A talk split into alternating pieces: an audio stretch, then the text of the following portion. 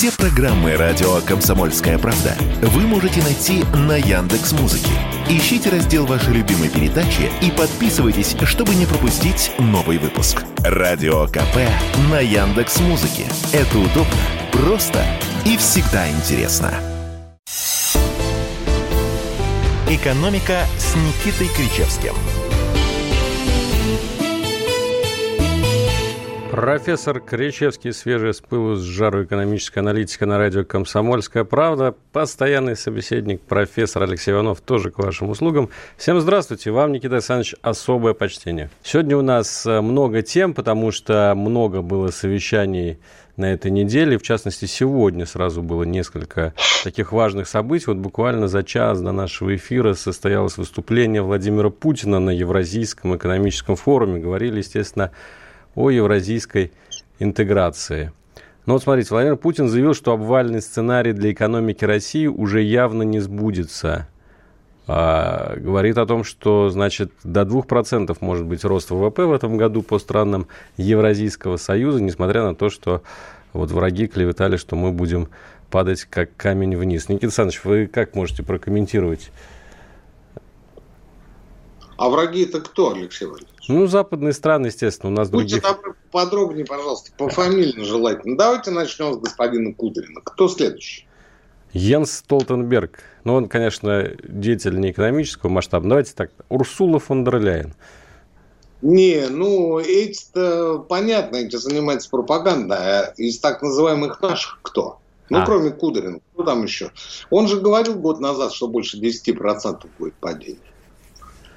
Там же были и другие товарищи. Ну, я помню, э, экономист Андрей Мовчан вот э, пророчил, что нужно будет, значит, э, валить из страны срочно всем, пока не разденут до гола. Славик иноземцев, экономика к концу 2022 года перестанет существовать. Ну, общем... На память никого нет. Короткая у нас память с вами, Алексей Валерьевич. А ведь их столько этих оракулов. Мама дорогая, тут вот видишь, что происходит. Оказывается, на 2% будет рост. Да, ну вот э, какие еще цитаты Владимира Путина вам прочитать? Э, ну, пожалуй, наверное, про, э, значит, про логистику Владимир Владимирович говорил, вот про Иран и Египет, про, значит, своб... зоны свободной торговли с Ираном и Египтом. Кстати, сегодня видели, Эльвира Схибзадовна э, в Иране находится с рабочим визитом и договаривается вот о том, чтобы мы в национальных валютах, значит, э, между собой торговали. Был очень интересный такой кадр, где она в таком мусульманском платке сидит, который ей очень идет. Мне кажется, это вот как... А, а, а вот Михаил Мишустин сегодня в Китае. То есть, получается, вот э, Владимир Владимирович как бы на месте, но в Москве э, стратегически все эти вопросы решает. И вот своих эмиссаров отправил э, Мишустина в Китай, а Набиулину в Иран. Договариваться с ближайшими союзниками о действительной интеграции. Мы, может, так в какой-то союз экономический вступим все? Ну, слушай, это, безусловно, здорово, но где качество от всех этих поездок? Мы с вами а, много раз говорили о том, что никакого импортозамещения без э, реальной работы внутри страны не будет. Ее и не происходит. Только сегодня я с утра писал о том, что в Сочи произошел, а, как, как это сказать, аналог или импортозамещающая выставка МИПИН, которая проходит в Канах как раз в эти дни. вот там в Сочах зажигали все представители а, крупнейших торговых брендов, не будем их перечислять, поименно, пофамильно, да, которые говорят, да мы вот сейчас, да вот там 20 тысяч метров торговой площади, да вот 120 тысяч, да вот там 200 миллионов, понимаете. А у меня был единственный вопрос, он у меня до сих пор остается, еще долго будет вертеться в голове. А, собственно, торговать чем будем? Они скажут, да, отечественные бренды. Какие отечественные бренды? Самое главное, где они шьются, эти отечественные бренды? Я предположил, что в Китае и во Вьетнаме. Меня сегодня днем поправили, что в Кыргызстане. О, Если... так это прогресс. Вообще, насколько я знаю, э, практически вся одежда западных, в том числе брендов, шьется в Бангладеше. Это такая это текстильная столица мира сейчас. Под ну? жестким контролем под э, э, присмотром за качеством материалов. И, естественно, с э, приемкой из э, стран-обладательниц, из компании-обладательниц бренда. А у нас что? 10-15 тысяч рублей ежемесячной зарплаты для портных где-нибудь в Чувашии. Вот это все, что на сегодняшний день мы можем предложить.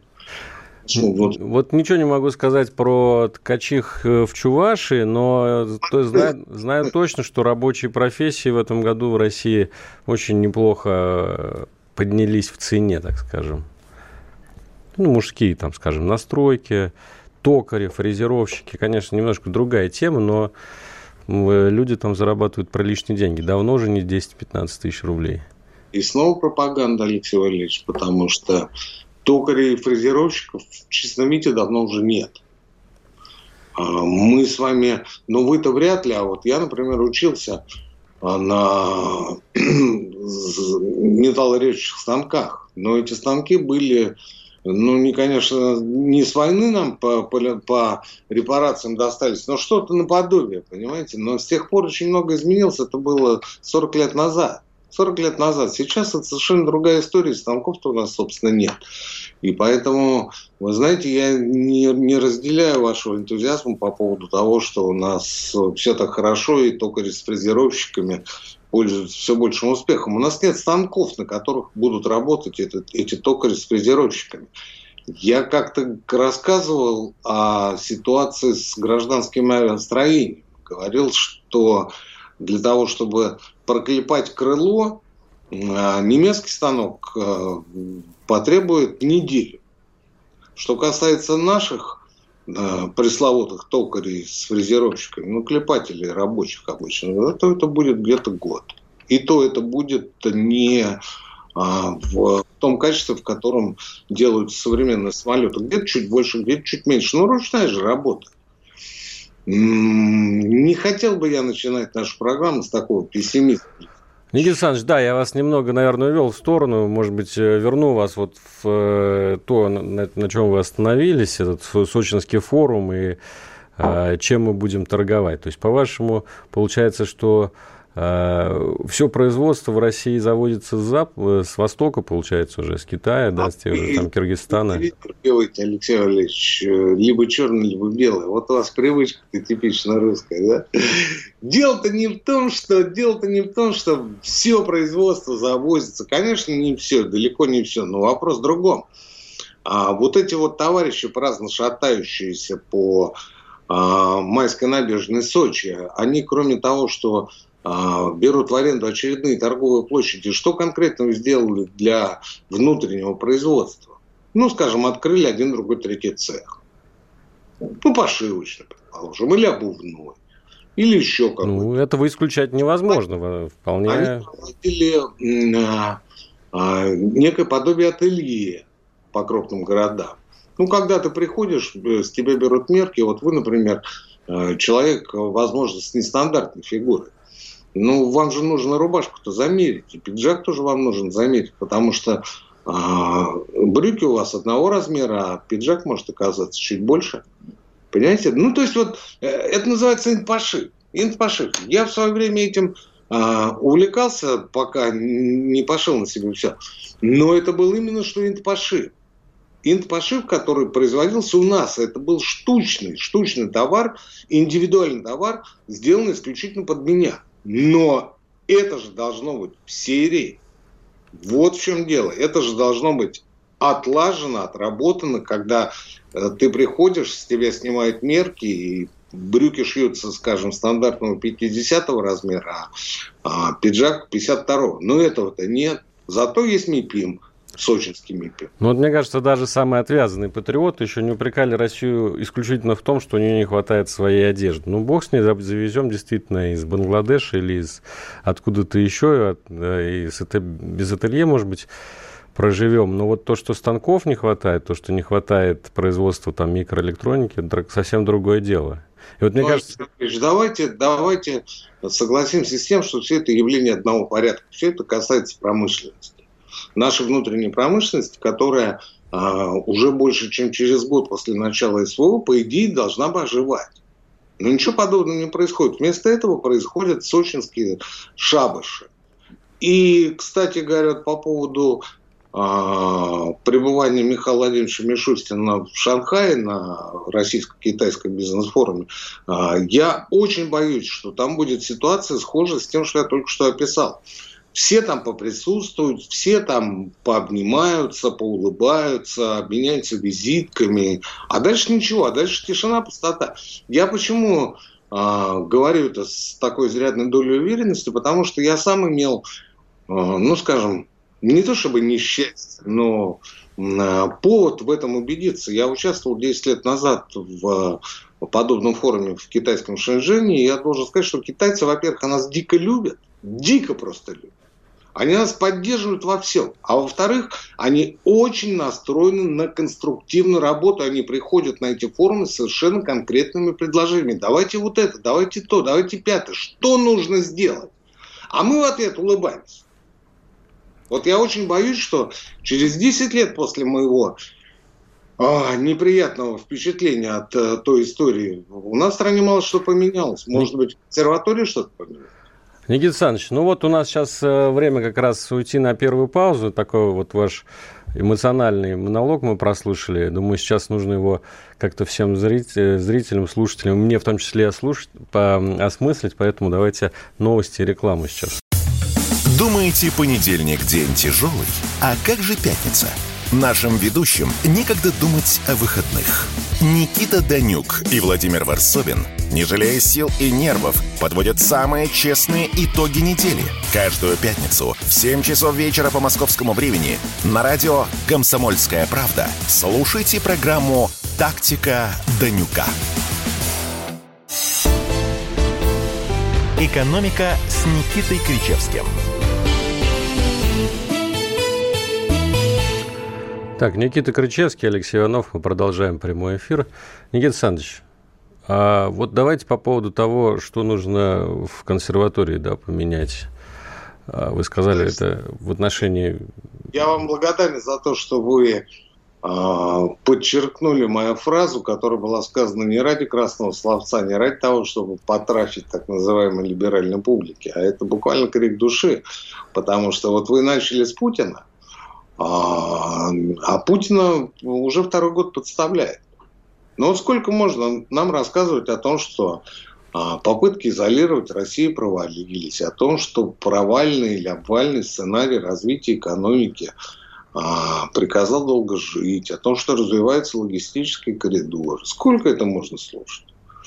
А ничего другого у него нет. Ничего другого нет. Вместо того, чтобы рассказывать об этих коридорах, он мог сказать, а вот вчера открылся новый цех, скажем, в, ну, неважно где, да, в Чебоксарах или там в Муроме, не принципиально, да, вот позавчера было сделано это. А позапозавчера, как доложил мне господин Хуснулин, мы протянули Пекинку уже дальше Тюмень. И начинаем э, строить дорогу еще глубже на восток. Ну или там в Хабаровске, например, а, закончили строительство железной дороги к Тихому океану. Ну, то есть вот совершенно конкретные которые, а, события, которые, а, может быть, глобально не влияют на отношение к России. Но это в первую очередь для внутреннего потребителя, который должен понимать, что каждый день что-то происходит, происходит что-то конструктивное. Вот и все. А вместо этого, вместо этого, у нас с вами форумы, у нас с вами МИПИМ. Так главный форум еще впереди, Петербургский форум. Вот это будет слет слетов. Я уже предвкушаю в середине июня, как обычно, в Санкт-Петербурге. Вот там-то будет много у нас. Ну, у меня большие сомнения по поводу того, что это будет какой-то прорыв или что-то судьбоносное для страны. Потому что, как обычно, приедут все эти жирные коты, опять э, в разы скакнут цены на гостиницы и содержанок, пардон, эскортниц, не будем содержанок огорчать, да, в этом плане. А, да, приедут, естественно, все исполнители, которые будут зажигать на борту крейсера «Аврора», и а, будут прочие маленькие а, радости СВО эпохи. Ну, то есть, как бы, все идет, но по большому счету ничего не меняется. Ну, меняется же, уже второй год как меняется. Уже второй год как меняется. А у них, вот смотрите, ну мы же отдыхаем, ну у нас же по-прежнему шампанское. А посмотрите, какие девчонки в этот раз красивые. Никита Александрович, вам с Константином Богомоловым одну и ту же методичку раздали? Вы сегодня читали его колонку? Вы практически теми тезисами, теми же тезисами Нет, говорите. А что он, что он сегодня сказал? Ну вот у него вышла сегодня специальная такая колонка, я вам э, рекомендую, потому что практически ну вот другими только, может, словами, но мысль те же, что вот есть некий такой элитный особняк российский, да, особняк элиты, в котором, значит, люди живут совершенно особенной жизнью и не понимают э, проблем простых россиян. Образовался, смотрите, союз денежно успешных плебеев и денежно бездарных интеллигентов, которых склеивает одиночество в собственной стране. Те и другие неистово презирая друг друга, еще более неистово презирают собственный народ. Я не буду говорить, что вы выступаете промоутером этого текста, Алексей Валерьевич, тем более с цитатами, да, я могу сказать другое, я могу сказать, что вот ровно об этом, только другими словами мы говорили на протяжении всех последних 10, если не больше лет. Ну вот абсолютно об этом, абсолютнейше. Абсолютнейше. То есть мы видели, что с одной стороны вот эта прослойка, на которую приходится четверть всех вкладов населения, это 91 тысяча человек из счетов, жирует. Жирует, потому что остальных человек из счетов 250 миллионов. Ну, понятно, что не на одного человека один счет, а у одного человека их несколько. Но она жирует. Слушайте, ну, он что, Америку открыл? Нет, конечно. Просто он выразил своими словами, может быть, с использованием словаря синонимов то, что мы говорили до этого и 5, и 10 лет назад. Ну, молодец, ну, молодец. Но ведь это же напоминает, Алексей Валерьевич, ситуацию конца 80-х годов, когда тоже были эффектные фразы, знаете, помните, Гавриил Попов был такой мэр Москвы сказал, нельзя быть немножко беременным. И все, вау, как сказал, классно. Ну, а, а Говорухин? Говорухин, так жить нельзя. Да, вот один в один, все повторяется, ничего не меняется. И хочется спросить, Константин, и, ну ты же сам снимал содержанок, и, ну ты же все это показывал, и, да не будет и, ничего не будет. Ничего не будет, потому что вот он высказал, обозначил свою позицию. При этом я не уверен, что это лично его позиция. Это может быть совместная позиция с его супругой Ксенией Анатольевной Собчак. Не знаю, не спрашиваю. И не спрошу, я не знаком. Но по сути, по сути, ничего абсолютно не меняется. К огромному нашему сожалению. И это на второй год СВО.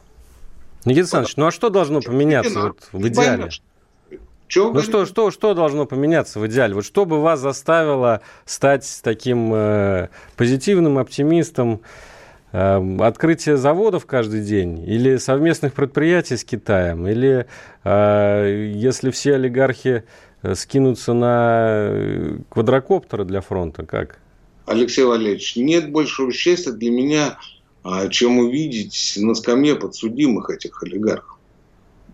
Для меня не будет большего счастья, я вас уверяю. Ну, прям вот все по списку или особо одаренные? Все, кто в России, ну, все, всех, до одного. Потому что на каждого найдется своя не папочка, а жирнющий том.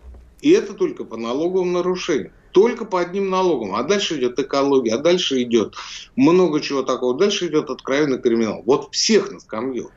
Вот тогда это будет для Кричевского. Никита Александрович, ну вот они вас сейчас послушают, а может быть кто-то и слушает действительно в данный момент и скажет... Они а, так им передадут. Да, да. Вот скажут, а Авен-то молодец, а Чубайс молодец, вовремя скользнули из страны, а мы остались, поверили, в страну, в то, что значит наш выбор с ней, а нас теперь сажать будут. Всех причем, без разбора.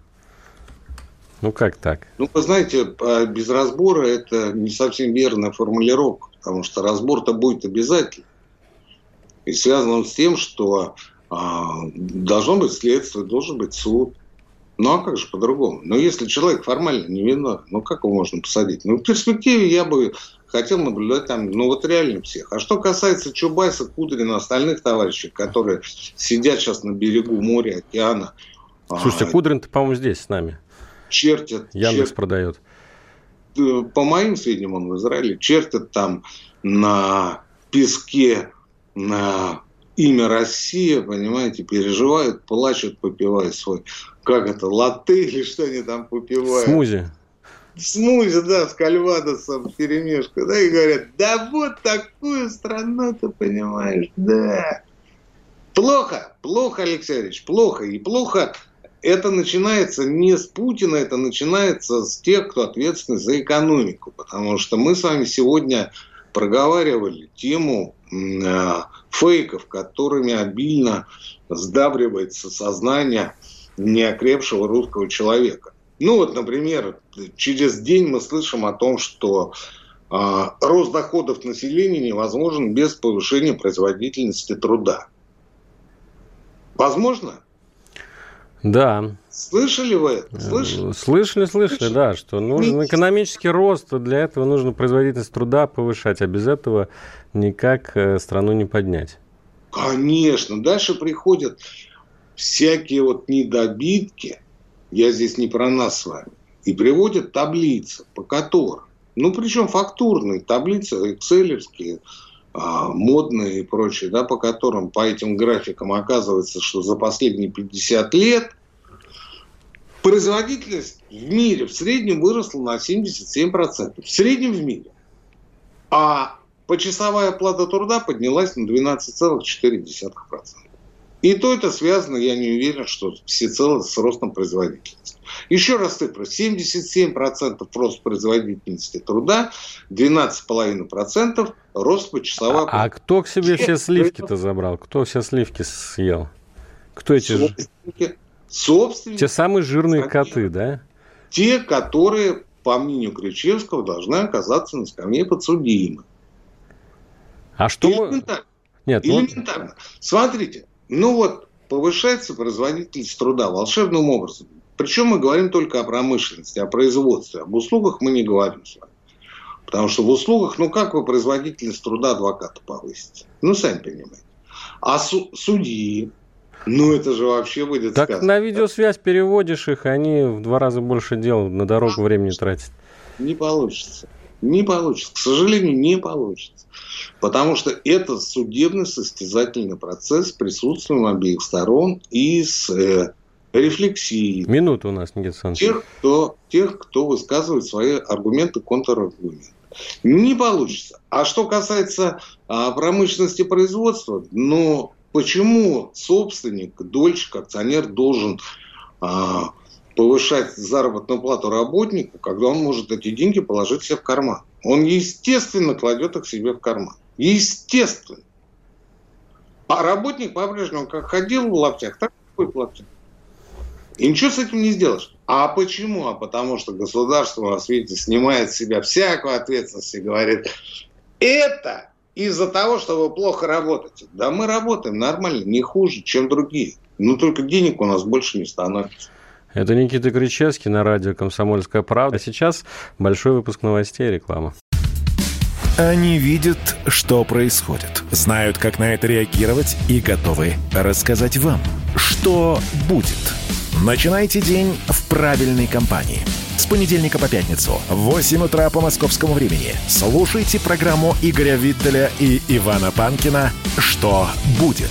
Честный взгляд на происходящее вокруг. «Экономика» с Никитой Кричевским – Никита Крычевский, Алексей Иванов занимает вас этим вечером своими россказнями об экономике, своими мыслями по этому поводу. Алексей Валерьевич, что вы наговариваете, это лишнего нам. Росказни вам слово не понравилось? Уничижайте, можно сказать. Слушайте, новостей последних минут, вот из действительно хороших новостей. Единый налоговый счет заработал.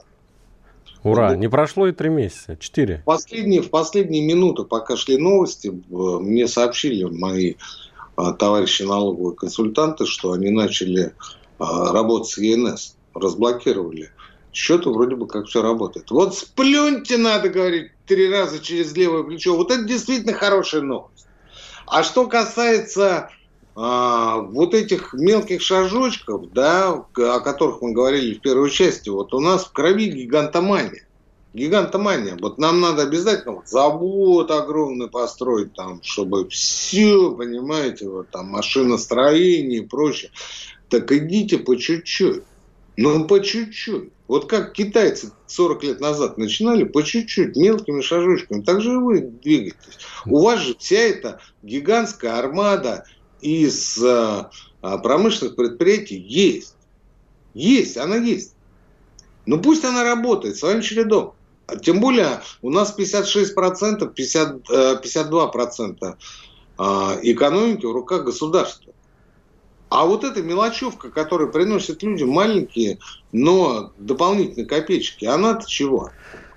Вспомните, как китайцы еще 15 лет назад привозили к нам свои машины, и они ржавели, особенно пороги, ржавели через несколько лет после того, как они здесь использовались. Ну и что сейчас? Лидер по экспорту электромобилей во всем мире. И не только электромобилей, но и просто и бензиновых тоже.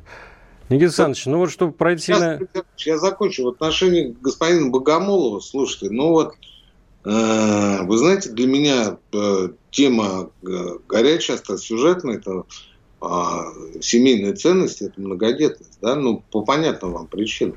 Так вот, я, я хочу сказать, Константин Юрьевич, снимите, пожалуйста, сериал а-ля содержанки, посвященный многодетной семье.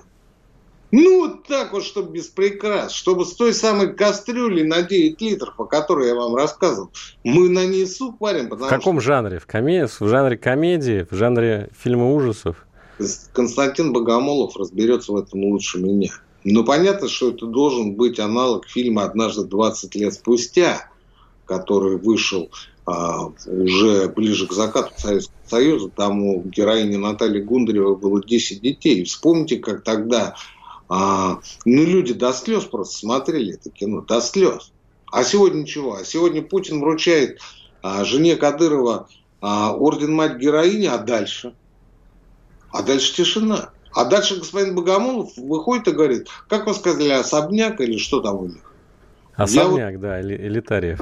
Особняк нет, не тюрьму да, вот пусть там они сидят, и чтобы все у них было хорошо. Но откуда у 95 тысяч человека счетов 9,4 триллиона рублей? Так, ну, так, скажи, так такое везде по всему миру сейчас. Дикое расслоение, неравенство. Я понимаю вас, но давайте говорить о, о том, что страна стране рознь. Страна стране рознь. А, средний уровень жизни и качество жизни в той же Европе и в недружественной Америке существенно выше российского. Но откуда эти люди за какие-то там 20-30 лет смогли накопить такие огромные состояния? Да даже не за 30, за 20. Все ли там чисто, Алексей Валерьевич? Ой, Никита Александрович. Откуда? Денежка откуда? И это открытые цифры, это не Кричевский придумал. А вот по поводу Богомолова, я вам еще раз говорю, а сними кино. Ну, сними кино. Ну, если мужик, если ты весь такой, болишь за Россию, если тебе не нравятся обитатели особняка, хотя ты сам оттуда из особняка, ну, так покажи, как живут обычно простые люди. Или, например, как Валентина Ивановна Матвиенко говорит, а давайте будем популяризировать движение сельских блогеров, чтобы они рассказывали о прелестях жизни на селе. А давайте Богомолов кино снимет про то, как а, в заброшенную деревню провели дорогу, газ, поставили там рядом фельдшерский акушерский пункт, а, или какой-то вот в этом роде, да, и а, наладили а, движение школьного автобуса к школе. А давайте про это кино снимем. Утопия, а потом, утопия. Научная а фантастика. Блогеров уже десятым пунктом поставим. Все будет у нас отлично. Но ведь это же элементарно, Ватсон. Никита Александрович. Эти гигантские сооружения в виде непонятных заводов, они у нас и так все построены. Нет. Нет, мы будем двигаться вперед. Мы будем арендовать дополнительные торговые площади, чтобы продавать бангладешское шматье. Э, наш слушатель из Нижегородской области пишет, китайцев полтора миллиарда, они если по чуть-чуть идут, так все подпрыгивает.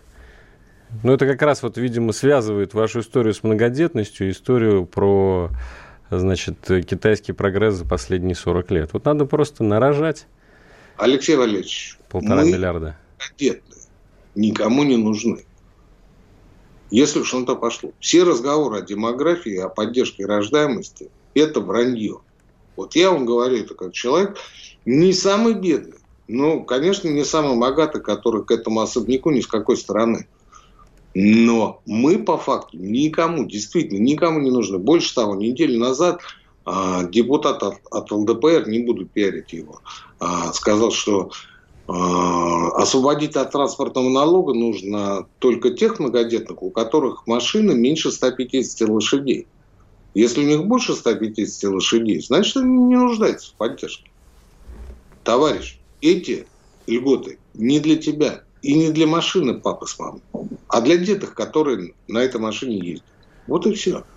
А вот смотрите, тоже новость последнего часа. В Госдуму внесен проект, которым предлагается обязать школьников участвовать в общественно полезном труде. Вот вы как отец школьников поддерживаете такое? Обязать, понимаете? То есть... Я поддерживаю восстановление уроков труда в школах.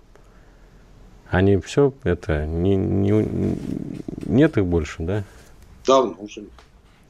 Вот это я поддерживаю. Я поддерживаю, чтобы а, ребята учились э, строгать, ребята учились обращаться с молотком, с элементарным напильником, чтобы девочки а, могли обучиться азам готовки, кроки шитьем. Ну, чтобы иголку с ниткой умели держать, понимаете? Ну, это же, да, ерунда, я согласен, по сравнению с мировой революцией. Но это ведь важно, это нужно по жизни. Ну, так готовь, ну что ты что, дружище. Я понимаю, цифровизация это наше все. Но ведь а, умение держать в руках молоток это тоже важно. Ну, ну хорошо. Я уже слышал, что вводят э, уроки Все... военного образования. Держать не молоток, но автомат. Это тоже же. Но я своего научу. А сколько у нас а, неполных семей? Там же Майк будет учить. Ну. Сами понимаете ответ. Да. Никто не Еще... А вместо приходить гастарбайтеры и выполнять ту работу, которую могли бы делать дети. Ну, это же элементарно, это о стране разговор, это не о нас с вами. Ну, то есть, это вот с маленьких шажочков, степ-бай-степ. А потом уже будет все остальное. Давайте еще пару комментариев из нашего чата. Я, кстати, напомню, Э, куда вы можете написать профессору послание, плюс 7 967 200 ровно 9702, телеграм, WhatsApp и Viber. Вот э, вы сказали, что у нас все гигантоманы, гигантоман Валерий из Челябинской области спрашивает, почему государство не запускает проект по строительству сети ВСМ, это высокоскоростные магистрали железнодорожные. Это оживит всю экономику, все закрутится. Это самое главное, что нам сегодня не хватает, Алексей Валерьевич. У нас шмотки из Бангладеш, нам носить нечего, а мы сейчас будем строить ВСА. Кстати говоря, технологии это тоже ведь западные. С этим как бы. Не а западные, а восточные. Все, все настроим, все сделаем. Ну, давайте сначала сделаем, а потом уже будем строить. Э, э, лидер это Китай. Кстати говоря, ВСМ у нас начинали строить еще году в 2001 даже вырыли огромный котлован, там миллиард на полтора, что ли, долларов, рядом с московским вокзалом в Питере. Ну и на этом котловане все строительство ВСМ закончилось. Кто ответил? Да никто. Почему я и говорю о скамье подсудимых, Алексей Валерьевич? О скамье подсудимых. Знаете, она будет очень большой. От Москвы до Саратова, я думаю. Да. А что-то до Саратова сразу. Давайте уж тогда куда-нибудь там в сторону Тюмени, ну, Екатеринбурга вы, вы знаете, вы не нагоняйте на жути на нашу страну, потому что это, это очень много получится, настолько не наберется. В чем дело. Это уже поклеп. До Саратова, может быть, и хватит. А до, до Екатеринбурга не уверен. Там большое расстояние, там почти 2000 километров, если по железной дороге. Вот еще сетует наш слушатель уже из Московской области. В, 25, в 25 километрах от МКАД – у домовладений нет газа. Про регионы вообще молчу. И грустные смайлики. Но это, видимо, тоже к вопросу, что прежде чем строить высокоскоростные магистрали, хотя, наверное, это не исключает одно другого, может быть, вот такие вопросы решить с газификацией. Хотя у нас же действует программа социальной газификации, идет по стране. Мне, мне очень не хочется э, кидать камень в огород Газпром. Газпром это наше все. У нас, наш... кстати, минута до окончания. Это так Кстати, не перебивайте старика, потому что Газпром должен был э, работать по модели газификации еще с 2008 года. Если бы он работал по ней, дивиденды, которые вчера э, было решено не выплачивать, в этом году бы выплатили. Вот и все. А этого ничего нет. Можно ли это начинать? Нет. Прямо с завтрашнего дня. И все будет хорошо. Друзья, у вас есть шанс еще задать вопрос э, Никите Крычевскому. Для этого пишите ваше сообщение после небольшой паузы на новости рекламы. У нас будет еще буквально 12-13 минут эфира. YouTube заблокировал канал радио «Комсомольская правда». Но нашу станцию не победить. Видеоверсии всех наших программ смотрите во ВКонтакте в группе «Радио Комсомольская правда». Здесь вы найдете прямые эфиры, эксклюзивные закадровые съемки и неформальное общение с нашими ведущими. Спешите видеть «Радио КП». «Экономика» с Никитой Кричевским – вопрос сакраментальный от наших слушателей. Товарищ Кричевский, а вы почему не в Думе? Ответьте нашим слушателям, Никита Александрович.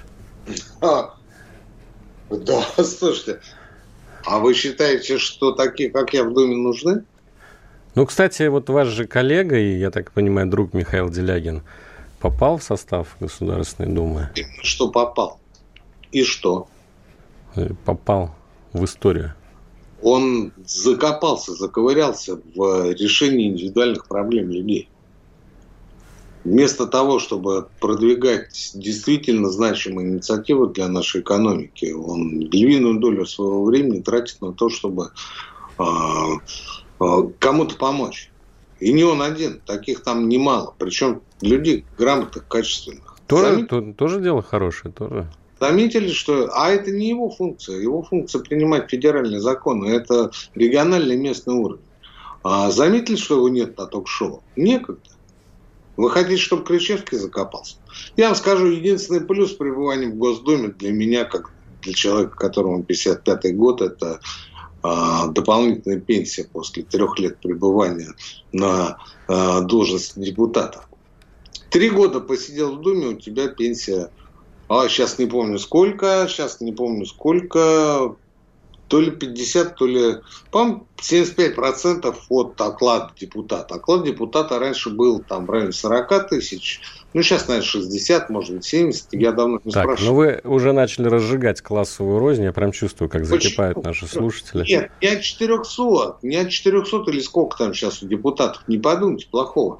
А, оклад, от, а, оклад это та сумма, которая фиксирована при любых обстоятельствах. Фиксирована. А дальше идут а, доплаты и прочее. Оклад там очень небольшой. Ну, все равно мертвым припарк, о чем говорю. А. Вот. Алексей Валерьевич, у нас же с вами еще какие-то темы. Есть, есть, да, темы. Вот мы с вами договаривались обсудить э, историю про Верховный суд, да, и ипотечников. Сегодня любопытная статья вышла в «Коммерсанте». Оказывается, я вот не знал, на самом вот высшем судебном уровне рассматривается коллизия. А в случае банкротства заемщика по ипотеке достаточно ли будет ему просто отдать квартиру или помимо квартиры нужно будет и другим имуществом расплачиваться в случае чего. Никита Александрович, как вот ваш вердикт? Вы, я, конечно, не судья, но... Прежде чем высказать свое мнение, я хотел бы сделать одно предложение, Алексей Валерьевич. Каждому новому цеху, созданному в виде ООО или АО, одним из акционеров или дольщиков, учредителей, а, прикомандировать э, сотрудника правоохранительных органов, спецслужб чтобы в каждом новом ООО был такой. И каждый новый каждый новый ООО выплачивало бы ему дивиденды, выплачивало бы ему доходы. Почему это делается? Потому что сотрудник спецслужб будет первым, кто будет заинтересован в том, чтобы новое предприятие эффективно работало. Так и запишите. И передайте Делягину. Пусть подготовит соответствующий закон. Да вам легче ему смс написать. Каждое новое ООО должно в обязательном порядке в числе учредителей иметь сотрудника правоохранительных органов. Вы говорите про коррупцию, про все остальное. Слушайте, мы о ней говорим 30 лет без продыху. И чего? Где она, эта коррупция? Как была, так и осталась. Так пусть это все на время легализуется. Через какое-то время, когда экономика поднимется и жить станет легче, измените этот закон. Обнулите его, аннулируйте. Да какие проблемы, я не понимаю. Начните хоть с чего-то. Пусть это не традиционный, не тривиальный метод. Но сколько же можно болтать-то? Болтать-то сколько можно, тем более в Государственной Думе. А что касается нашего вопроса по ипотеке, я сам с огромным удивлением узнал о том, что такая проблема до сих пор существует. Закон об ипотеке а, функционирует приблизительно лет 20. Закон о банкротстве с перерывами вообще лет 30. Моя первая кандидатская, не первая, простите, моя первая диссертация была как раз по а, несостоятельности, банкротству. Потому еще закону из 90-х. Представляете? То есть он настолько древний этот закон, он, конечно, видоизменялся, модифицировался. Тем не менее, а, эта история а, практически равна времени существования Новой России. Так вот, по закону об ипотеке, если, не дай бог, ипотечник становится банкротом, не, не может выполнять взятые на себя перед банком обязательства, жилья, которое отходит банку, достаточно для того, чтобы прекратить против него репрессии. А вот по закону о банкротстве нет. И знаете, что самое интересное, Алексей Валерьевич? Что? Суды встают на сторону не нас с вами, а банкира. Можете себе представить? Могу. Это, я понимаю, на сторону бюджета тут все понятно. Тяжело, проблемы СВО. Все, все очевидно. Но когда речь идет о людях, с одной стороны, то есть обезличенной массе граждан, которые составляют мощь страны, мощь державы, а с другой стороны о коммерческих банках, у которых и так прибыли под 2 триллиона рублей по году, суды встают на сторону э, как раз банкиров в этом споре и берут сторону закона о э, банкротстве, по которому, если ты задолжал банку и того имущества не хватило на погашение обязательств, банк имеет право через, опять же, процедуру банкротства и конкурсного управляющего обратить свои взоры на иное имущество, которое тебе или твоей семье принадлежит. А ситуации, когда люди не тянут по самым разным причинам ипотеку, превеликое множество. Мне ли вам об этом рассказывать? Да, собственно, наши слушатели и сами это могут рассказать куда лучше нас с вами, Алексей Валерьевич. А, вот. Человек умирает, погибает, заболевает, получает инвалидность, теряет работу. Да тьма вариант, тьма. И после этого он приходит, точнее, его представители очень часто приходят в банк и говорят, забирайте квартиру, мы не тянем, мы уезжаем а, в деревню, в глушь Саратов, Алексей Валерьевич. Да, Конечно, не в Саратов. Куда а ему, а ему говорят, это, это фраза, вы знаете откуда. Вот, к тетке в глушь Саратов. Вот. Горе от ума, да? Нет, дружок, вот что у тебя там в Саратове есть? Комната в коммуналке, вот ты ее тоже отдашь. А как же мы с детьми на улице? А это нас не волнует. И вот Верховный суд через, через 15 лет после первого прецедента наконец-то подключается к решению этого вопроса. Мне с вами очень интересно, во что это выльется. Но эта ситуация, Алексей Валерьевич, безотносительно нашего с вами любимого Саратова, вопиющая. Вопиющая когда есть два законодательных акта, а закон, получается, точнее суд, как дышло, куда повернул, туда и вышло. А вообще это распространенная ситуация, когда вот средств от реализации квартиры, так я понимаю, санкционно, да, не хватает на то, чтобы погасить задолженность перед банком. Это в результате чего складывается? В результате того, что цена на квартиры упала или потому, что ее продают по бросовым ценам? Русский человек э, в самом последнем страшном сне представить себе ситуацию, когда ему придется отказаться от собственной крыши над головой. Этих случаев, конечно, немного. Ну, скажем, там, в пределах процента. Ну, может быть, чуть больше. Да? Но с учетом размаха ипотечного движения, это огромные цифры, это огромные людские судьбы, это семьи, в конце концов. Домохозяйство очень часто со многими детьми. Вот с этим что делать? Никита Александрович, у нас несколько минут, может быть, 2-3 до конца эфира. Вот есть вопрос еще один э, из нашего чата. Хочу, чтобы вы ответили на него из Москвы. Что будет, если ЦБ понизит ключевую ставку до 5%, и деньги сейчас, как раньше, не уходят за кордон? Почему нельзя толчок, дать толчок экономике внутри страны, сделать недорогие кредиты? Ну, слушайте, очевидно же, что это расширение частного корпоративного кредита. Это понятно, это лучше. Это лучше. Почему сейчас ЦБ держит такую высокую ставку? Вопрос э, к Эльвире Сахибзадовне, не ко мне. Я не очень представляю, почему. А, а, вообще, я считаю, что нам надо с вами сделать отдельную программу по поводу того, что мы находимся в идеологическом плену отживших свое экономических концепций. Вот в отношении ЦБ это как раз тот самый случай. Это страшилки из 80-х, из 90-х, когда вот если мы сейчас понизим ставку, то будет инфляция. Ни черта ее не будет. У нас и так инфляция самая низкая в Европе. Не будет ничего. А с другой стороны, мы сталкиваемся с ситуацией, когда ставка а, ЦБ высокая, а проценты по госдолгу еще выше. То есть ставка 7,5%, а проценты, которые мы платим по ОФЗ, по госзаймам, составляют 10,7%. В Китае, кстати говоря, 2,7, по-моему, или 2,4 даже. Причем это стабильно на протяжении многих лет.